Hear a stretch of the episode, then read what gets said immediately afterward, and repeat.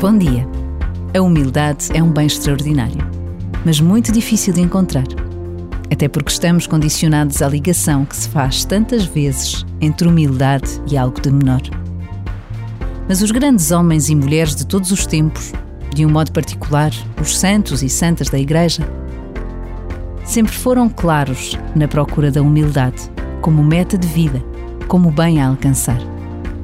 Discretos, rápidos a elogiar, lentos a criticar. Por vezes, basta a pausa de um minuto para nos determos sobre uma palavra com vontade de a encontrar nas nossas vidas. Humildade. E Deus acontece.